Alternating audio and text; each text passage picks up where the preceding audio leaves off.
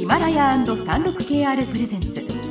5分でわかる真相チャイナイノベーション。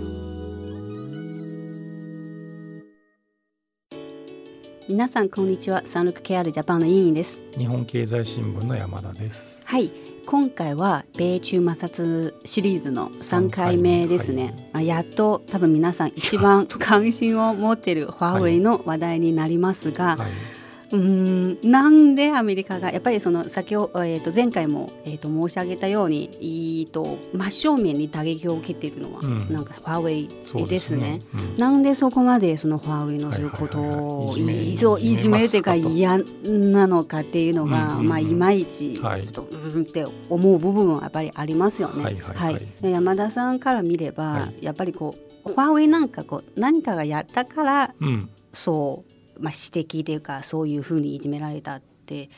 思どどういうふうに思ってますか、うんまあ、思ってるというかあのつまりその前回もお話ししましたけどその中国製造2025の中でアメリカが嫌なのは通信とその関連の技術ですと。はい。はい、でなぜかというと通信は安全保障に直結するからですと。であの正直最初の最初かな？そのアメリカに、はい、えーと、結構こう指摘されて、通信機器はそのその安全保障とかなんかそのデータのセキュリティとか関わるからみたいな、うんはいはい、でファーウェイはまあ、いろんな国とやっぱりその 5G とか通信機器の契約を結ぶんじゃないですか。それだったらじゃあそのあまあ、よく言われるのは中国の技術使うと監視されるっていう、よくまあみんなそう思うんじゃないですか、じゃあそれだったら監視しない契約も結ぶから、うん、っていうような話もファーウェイも最初はしたんですよ。それでも別にななんかそのファーウェイ何をしても何を証明しても、意味ないっていうような正直 やっぱりこうイメージを受けてしまうんですよ。それについて言えば、うんファーウェイが言ってることは相当正しいと思いますよ。はい、でこの問題はねいろいろ僕もそのいろんな人と議論をしたんですよ。はい、でそのファーウェイの機械を使うとその情報が漏れるんじゃないですかまあこれねいろいろな見方があるんですけど僕はこうだろうなと思ってるのは一つ確実に言えるのはえっと、まずファーウェイは中国の会社だから、うん、中国の法律に従わなきゃいけないというのはそれは当たり前ですよ。はい、それは一つ。まあそれと同時に例えば日本で事業するんだったらアメリカで事業するんだったらアメリカなり日本の法律に従わなきゃいけないそれもその通りです。ですね。でだからそのファーウェイはアメリカでやるときに中国の会社であるのは事実だからいやアメリカで商売したいんだったら中国の法律を破ってきてくださいっていうのはそれはちょっとさすがに無理があると思うんで、うん、もしそんなこと言うんだったらそれはおかしいっていうのは一つともう一個はそのじゃあその盗聴できるかできないかっていう話なんですけど、はい、これはねファーウェイだからできるできないっていうよりもやる意思があるかないかっていう話なわけですよ。はい、でファーウェイに盗聴する能力があるかないかって言ったらそれはあると思いますよ。うん、でもファーウェイは民間企業だからそれをやることのメリットってはっきり言ってあんまないわけですよ。うん、36KR ジャパンのサービスコネクトは最先端の中国のイノベーションやテクノロジー企業情報を提供しています中国での事業やパートナー企業の探索などヒントになる情報が満載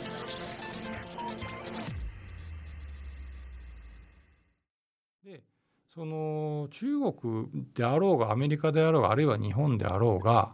その盗聴したい人っているわけじゃないですか。うん、そのまあ公安なのか分かんないけど、まあ、一つはそういう公安みたいなところ。でもう一個はそれはその産業スパイみたいな人はまあそれはもちろんいると思いますけどこれはね公権力がやろうと思ったらできるんですよ。うん。僕はそのあまり大きな声で言えないけど中国とか台湾で駐在してる時にあ俺のこの電話盗聴されてると思ったことあるわけですよ。明らかにあるんですよ。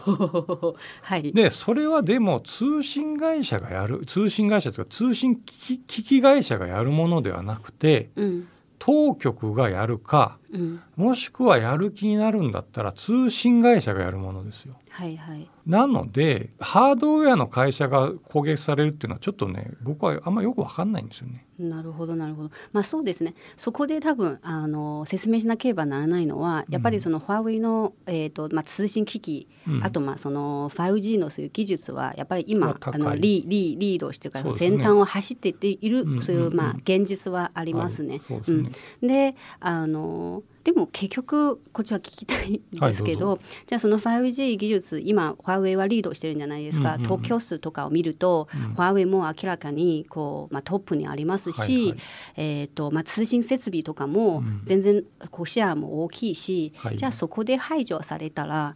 じゃあそのファーウェイに変わるものとかは？ねそうそれはあのその通りで、はい、その 5G の基地まあはっきり言えばねスマートフォンとかはもう